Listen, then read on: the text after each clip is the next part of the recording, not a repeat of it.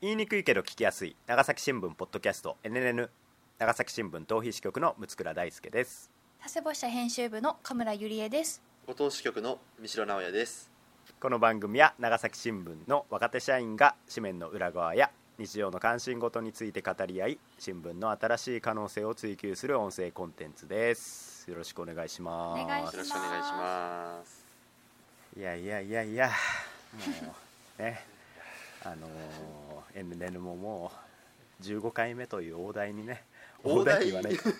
大台じゃない。大台は全く大台じゃない20でも重ねてからじゃないかなそうですすいません。すいません。あのねあのだんだんだんだんじわりじわりと聞く人もね、増やしていただいてあの、ええ。もうやっていきましょうということでえー今回お届けするのは久々のこのコーナーです。まさか？おあれか？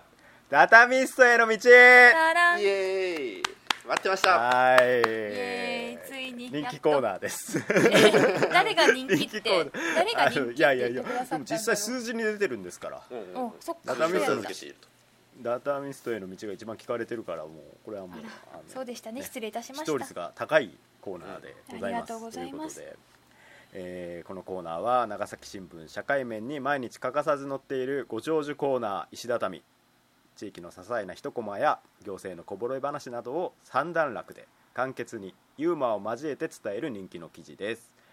一見簡単なようなんですけれども実は難しい。このコーナーは若手記者が悩んで書いたけれども実は心残りがある過去の石畳通称もや畳を恥を忍んで持ち寄りリメイク案を語り合うコーナーでございます。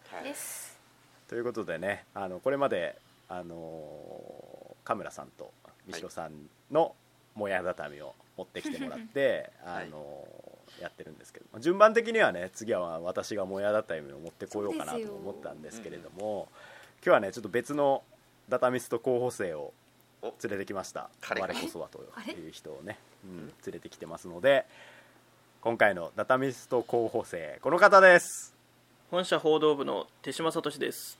よろしくお願いします。ようこそ。お満を持して。よろしくたということでしますダタミストの部屋へ前回に引き続き手島記者にちょっとお付き合いいただきましてもうダタミストへの道も参加していただこうということなんですけれども手島さんダタミストどうですか？ダタ石畳。ダタミストどうですか？どうですか？そんなカテゴリーないです業務に。そうですね。石畳。ううんん。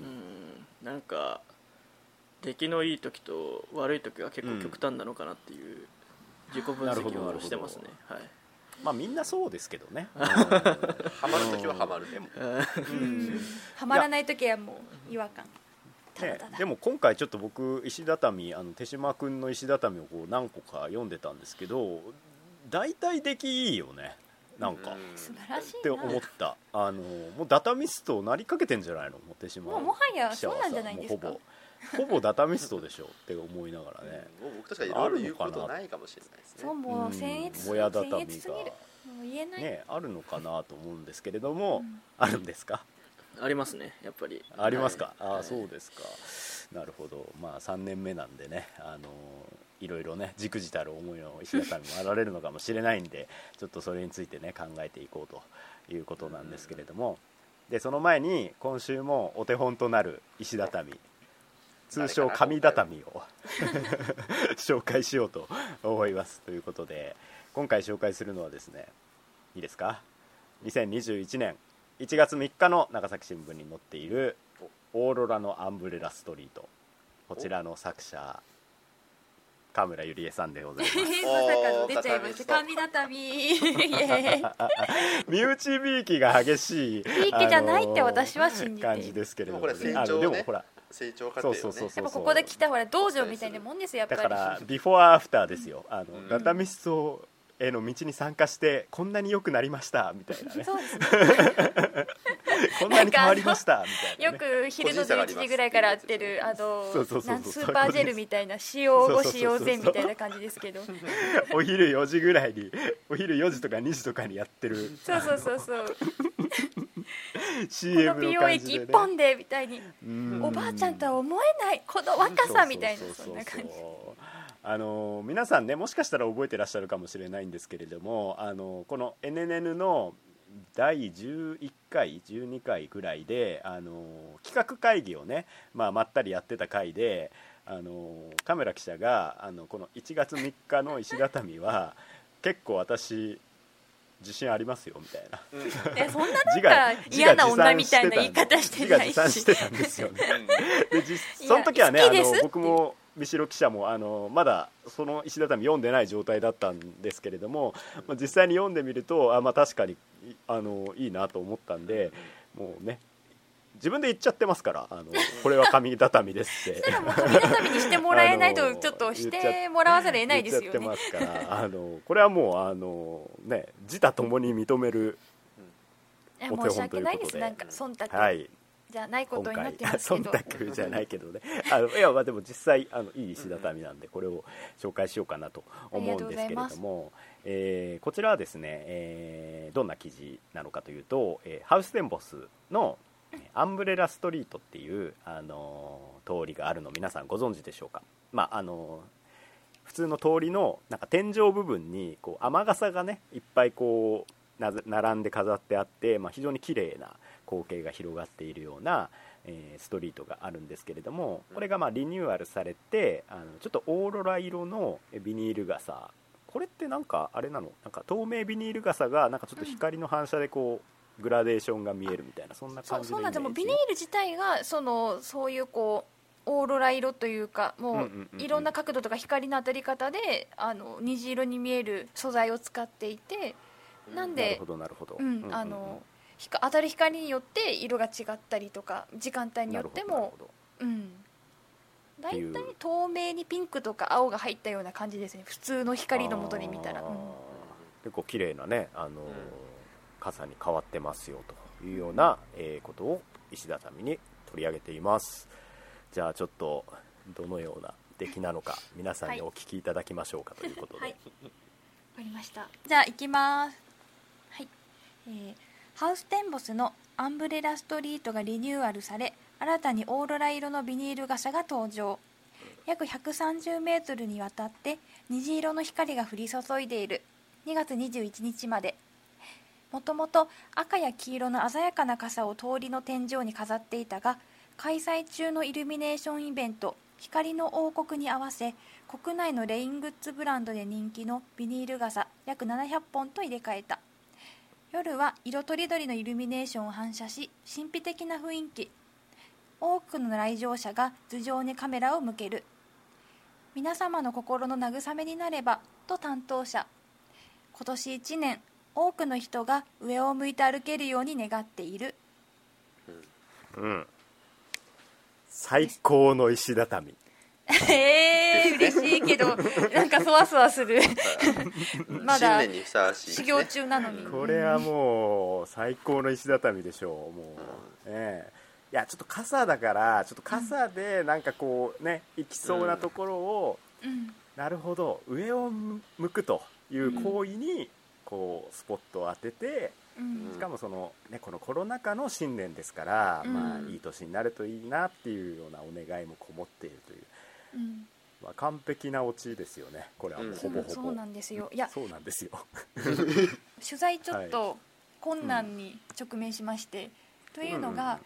あのうんハウステンボスの担当者の方が外国籍の人だったんですよ、うんでもちろん日本語あの通常の日本語の会話は全然問題ないんですけど結構石畳って、まあ、皆さんあの多かれ少なかれ経験あると思うんですけどこう自分が思ってる言葉に似た言葉を引き出したくなる時があるんですよ、自分で大体落ち着くって言って。気の利いたことを言ってもらうパターンそうです、ね、そうですそうです、ん私結構そのパターンが多くっていつもぶち込んでいくんですけど、そのぶち込んでいく戦法がなんかうまくいかないんですよ全然。なるほどなるほど。あのそうなん結構高度なコミュニケーションなんで。なんであ言葉では落とせないって思った時に、まあ、この格好書きのことはもちろん言ってくださったんですけど、うんうんうん。ああもうこれはもうこれは自分でオチをつけるしかないと。そう、うんその言った言葉に対して自分がどう受け止めたっていう形で終わらせなければいけないなと思った時に結構写真でもちょっと写ってるんですけどあのうん。本当にみんな立ち止まって上見上げて写真撮ったりしてるのが目についたのでああもう新年最初だしもう上を向いて歩くってその前向きとかやっぱりいいことがあるっていうイメージにもつながるし、よし、うん。これだと思って落としました。畳みましたいやいいですね。うん。非常にいいですね、ええまあ、はい私はあんまりこう取材対象者に言わせるパターンあんまり好きじゃないんで この字の文であのちゃんと落ちてるっていうのがねもう最高、うんうんうん。はい。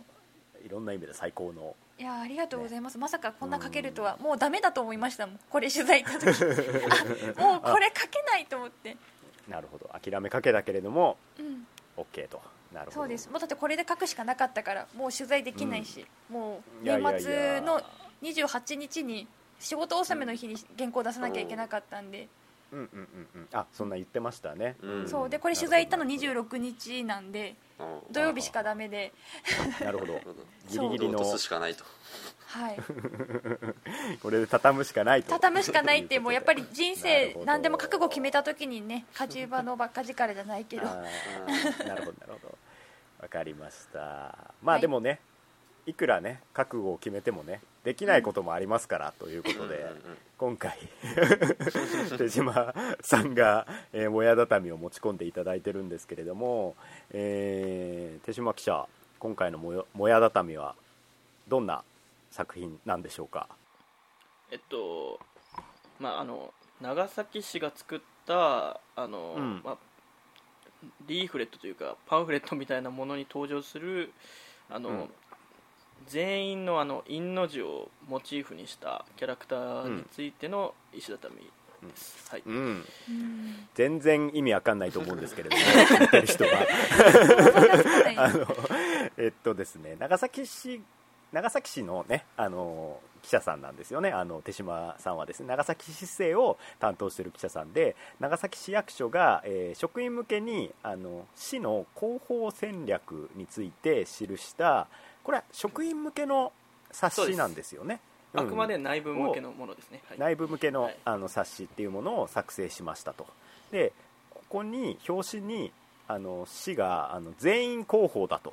もう全員が候補するんだっていうようなあの、まあ、スタンスを取っているらしくてそれを全員の「員」に「員」っていう漢字皆さん思い浮かべてください「員」という漢字を。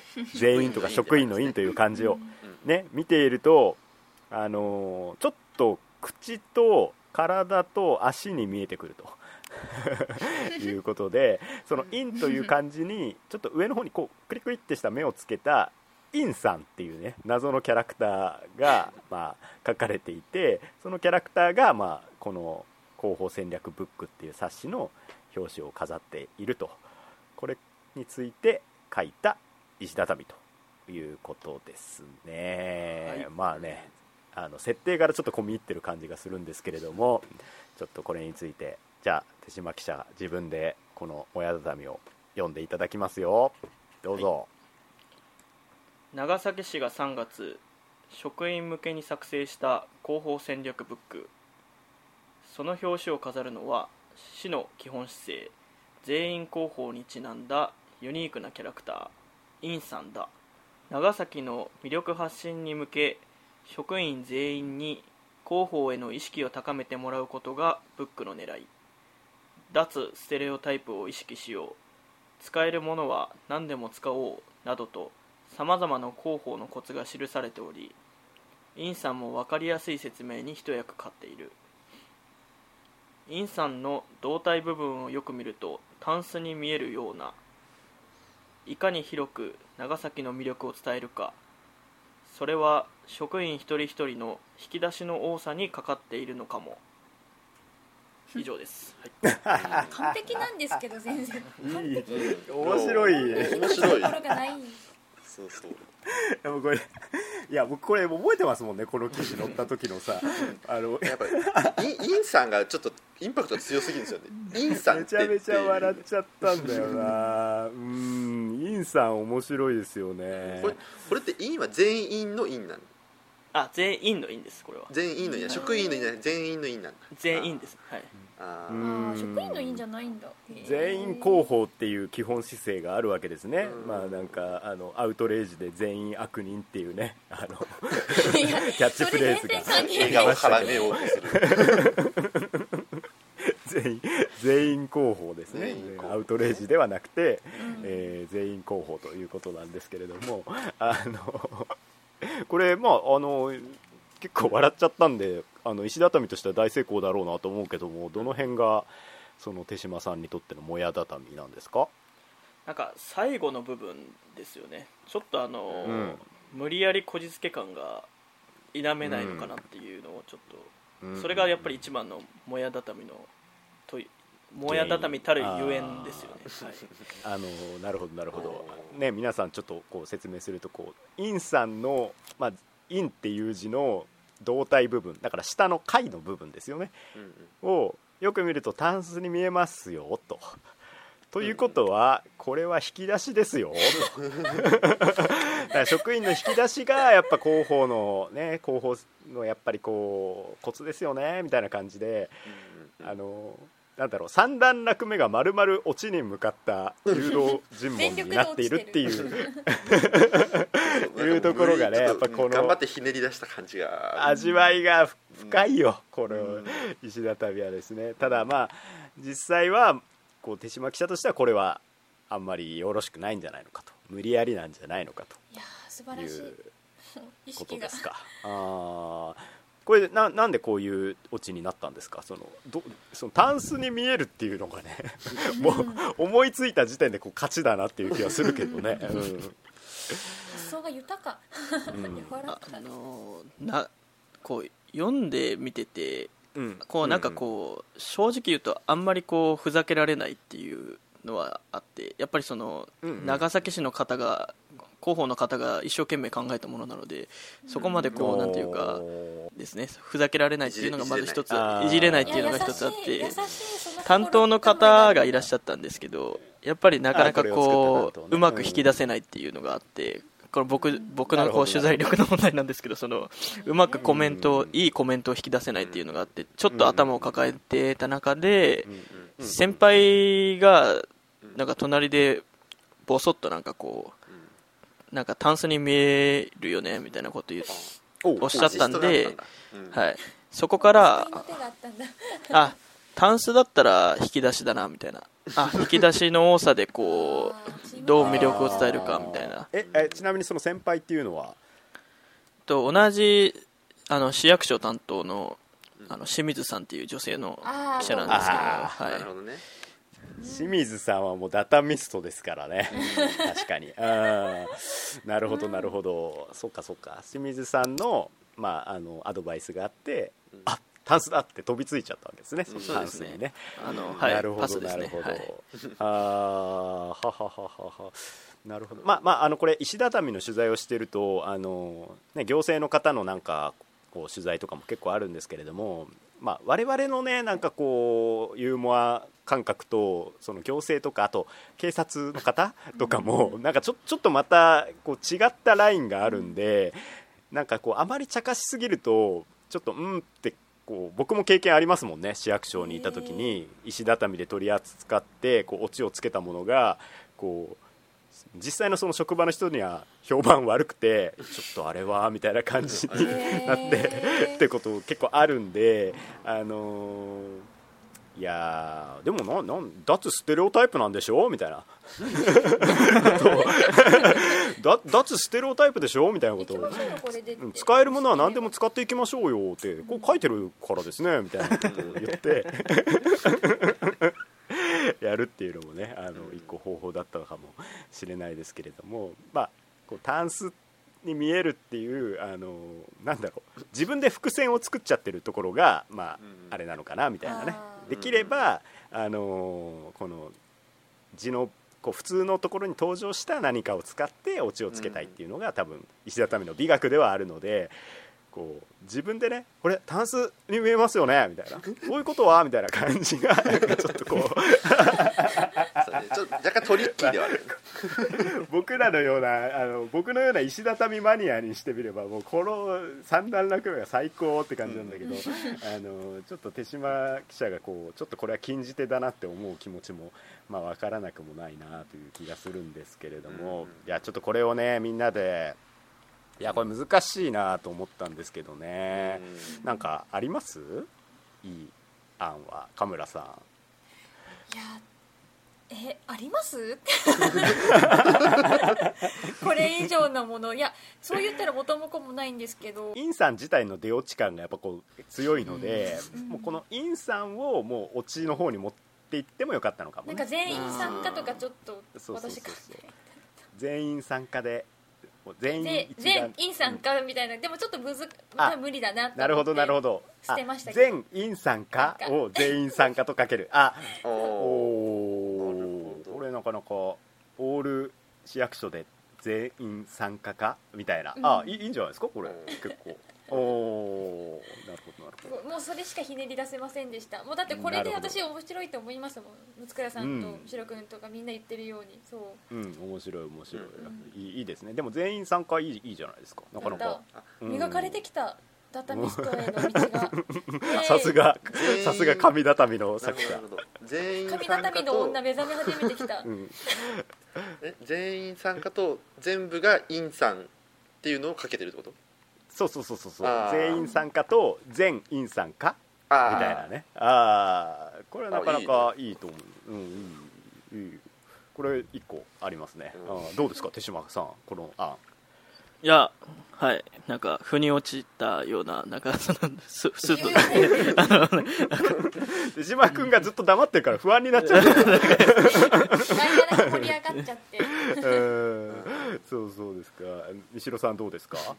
僕はあのあくまで「イン」の字でちょっと攻めたいんですけど、うんうんいやまあわかるわかる。インは、まあ、タンスにもまあ見えるけど、普通に、あの口と目っていう感じがあるじゃないですか、あうんうんうん。口と目、で、まあ、うん。これ広報の広報の話なんで、まあなんかこう、まず目が市民の暮らしをよく見る。見て、もであー市の考えをきちんと語れるかみたいな。うなるほどなるほなんかそどの目と口っていうそのまあ多分広報というかまあ市政運営みたいなところで、まあ、その市民の暮らしを見るということときちんと市の考えを発信する語るっていうところでかけてなんかオチにつながらないかなっていうのはちょっと思いましたね。うん。だからまあこれ三段落目は同じような形にはなるよね。陰をよく見ると口と見るに見えるが？みたいな。口と目に見える。口と口と目が入って見いると。えますよね？みたいな、はい。うん。だからから。こう暮らしを見て多くを語れるのかというメッセージが案に含まれているのか？みたいな。んなかすごくくどくなってきた言葉で聞くタンスの方が可愛げがあるよねそう考えるとなんかいやらしい感じしちゃうんでね。うん。なるほどなるほど。ちなみにイン,、うん。インさんインになったそのキャラクターのなんかこう成立したそうそうそうそう裏裏のそこがちょっと話ってどんなエピソードがあるの？うん聞いたりしてたの。うん。あなんかうん。外部外外部委託したなんか業者的なところがなんか作ったって言ってましたやねっぱそうだよ。こうん。れやっぱりね。そういうなんか自分で考えてないわけですね。伝わらないんだよ。まあ、使えるものは何でも使おうと。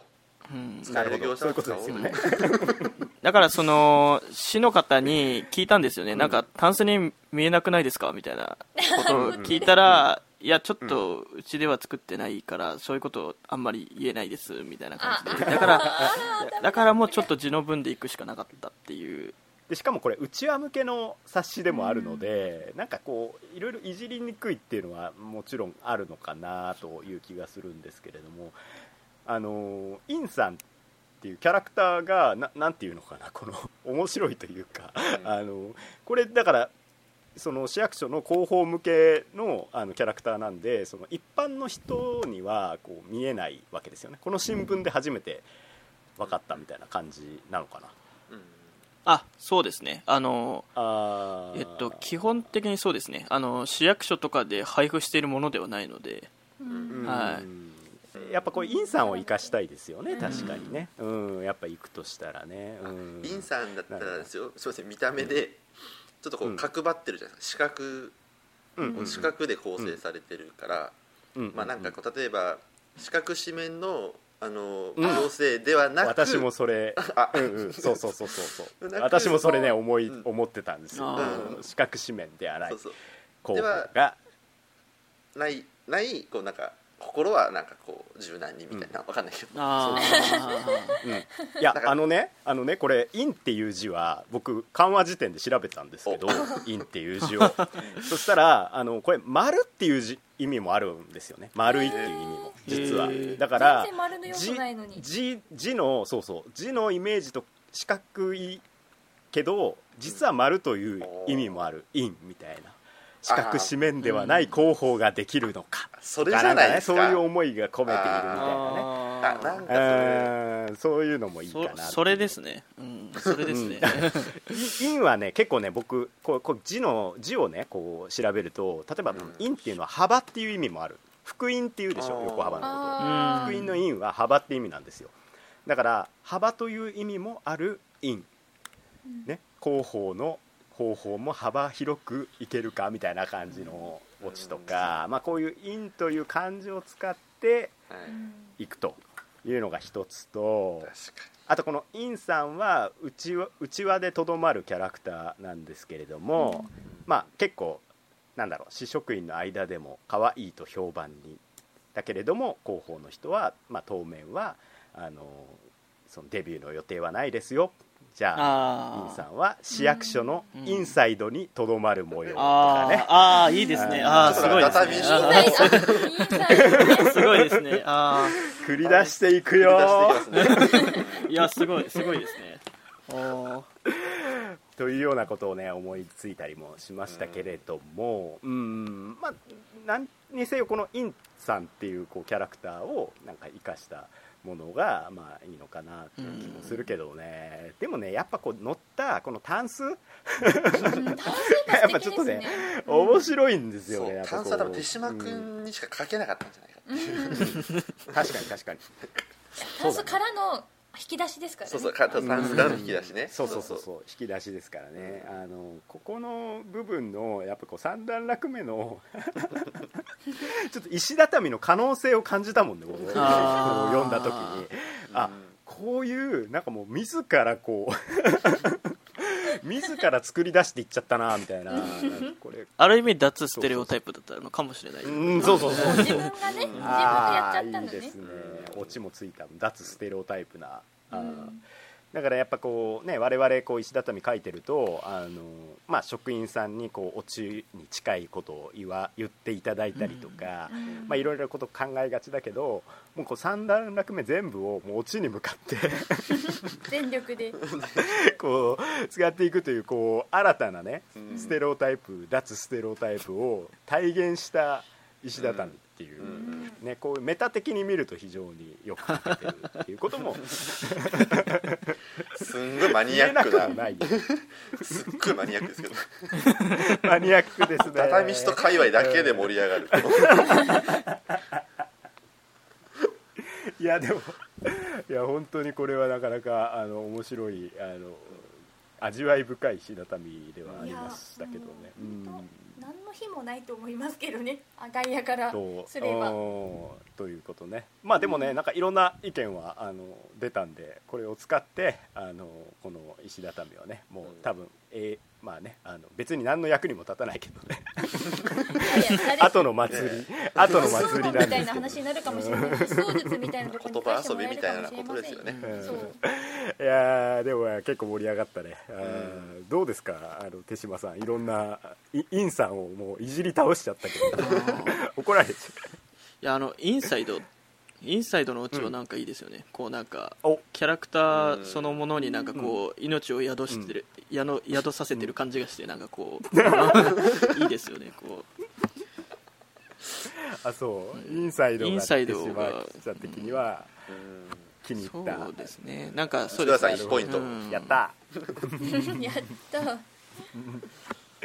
そうですね。まあまあまあまあ今回はね「イン」っていう漢字についていろいろ調べたりこう音とかに注目していくとね。だからまあこれもね石畳も結局引き出しの多さにかかってるんですよねやっぱね。うん。あ本当ですね、本うん。だからあのちょっとこう過去の手島君の石石畳を見ると結構あれだね、うんうんうん。ペンスイマターが多い。ね、ペンギン水族あ館ペンスイね。あびっくりした何のこと。非常に主要な仕入れ先として。そう私の図書館みたいなものですね。そうそうそうあペンスイ。あ手島君のペンギン水族館が庭なんでいやいやいやでも手島君のペンギン水族館ネタ全部面白いよ、うん。本当に。